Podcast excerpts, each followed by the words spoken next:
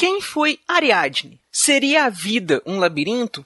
E a astúcia? Vence a força bruta? Consegue seguir o fio dessa brisa? Então bora lá. Aqui você pode. Pode brisar com Eduardo Filhote.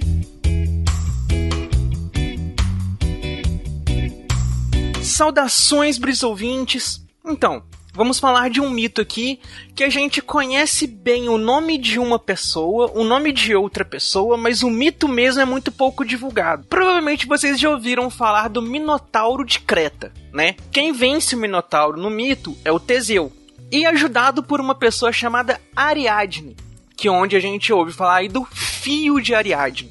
E qual que é essa história?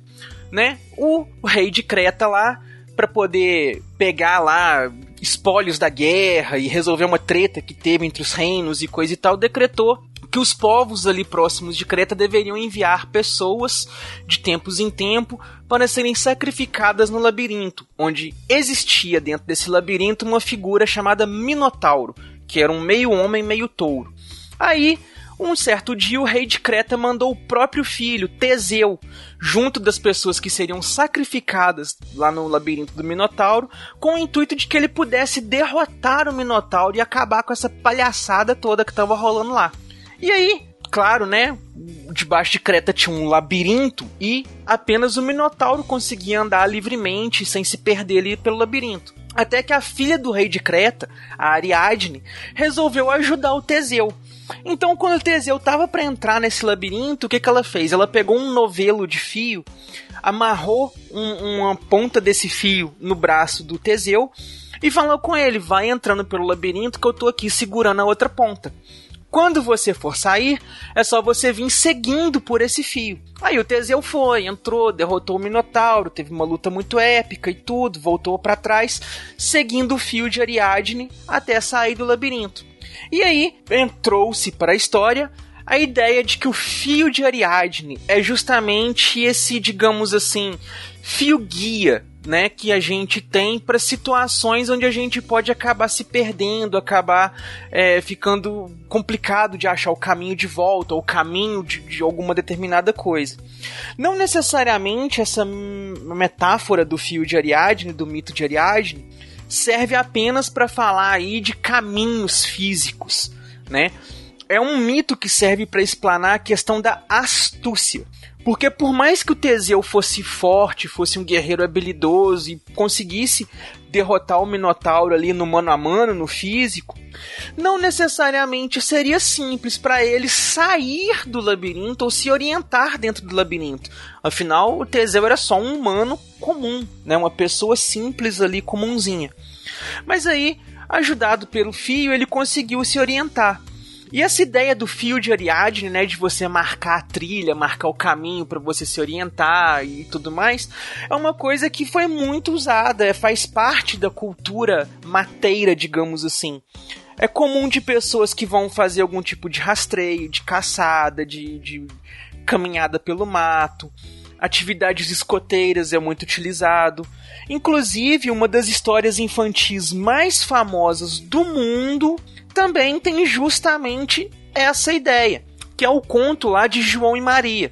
Todo mundo aí que já ouviu a história lembra, né? Que as crianças estavam andando pela floresta e tudo mais, e para acharem o caminho de casa, elas pegaram um pão e foram pegando os pedacinhos do pão ali, soltando pelo chão para marcar o caminho. Claro que por elas estarem usando ali um pão, as crianças não conseguiram voltar para casa, porque os passarinhos vieram e comeram o pão que elas foram deixando pelo caminho. Mas a ideia é a mesma do mito de Ariadne né? Essa ideia da gente ter um campo seguro. Muitas vezes a gente quer se aventurar, quer se desbravar por novos territórios, por novas coisas, a gente tem que, digamos assim, dar um passo seguro. Né? A gente simplesmente ir na cara e na coragem, entrar num terreno desconhecido, se aventurar e seja o que Deus quiser, é, pode dar certo e pode dar muito errado. E quando eu digo isso, é aquelas coisas, por exemplo, é, você vai mudar para uma cidade nova, um país novo, um emprego novo, uma cultura nova, tudo novo, tudo diferente. Mas a gente sempre deixa aquele porto seguro para trás, né? Ou a casa dos pais que a gente pode voltar se tudo der merda, ou um amigo que a gente pode confiar se der algum problema, alguma coisa do tipo. A gente muda de emprego tendo aquela carga de experiência, sabendo que ah, eu posso voltar para essa área se der tudo errado. É sempre uma questão assim, digamos, de a gente ter é, um, um, jeito de retornar. A gente não pegar um caminho sem volta, né? É isso que diz o mito. Nem todo caminho é sem volta. Não é só meter as caras que as coisas acontecem. Não é só ir na força e na coragem e seja o que Deus quiser. A gente tem que ter essa astúcia, a gente tem que ter essa, essa malemolência brasileira que a gente às vezes deixa de usar um pouco é parte. A gente né, dá um passo pro desconhecido e é aterrorizante, mas se a gente dá um passo com um certo refúgio, um certo pé atrás, um, uma garantia de um retorno, fica um pouco mais tranquilo, fica um pouco mais simples, né? E aí também já mostra, ao contrário de que muitos mitos gregos, né, colocam sempre características negativas ou ruins à feminilidade, ao feminino e tudo mais, esse mito ele é interessante porque é justamente o lado feminino, né, a feminilidade que trouxe a astúcia, que trouxe a inteligência, que trouxe essa sagacidade. Se não fosse pela Ariadne, o Teseu jamais sairia do labirinto.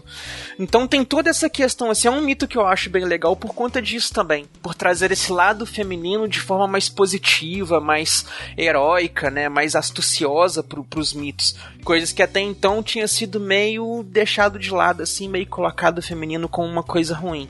Né? Mas a ideia do mito de Ariadne é justamente esse. Espero que vocês tenham gostado, porque eu vou deixar para vocês aqui a seguinte reflexão: é mais fácil dar um passo no escuro ou dar um passo segurando a mão amiga que está atrás? Vamos refletir sobre isso aí, que a gente se fala na próxima semana. Valeu!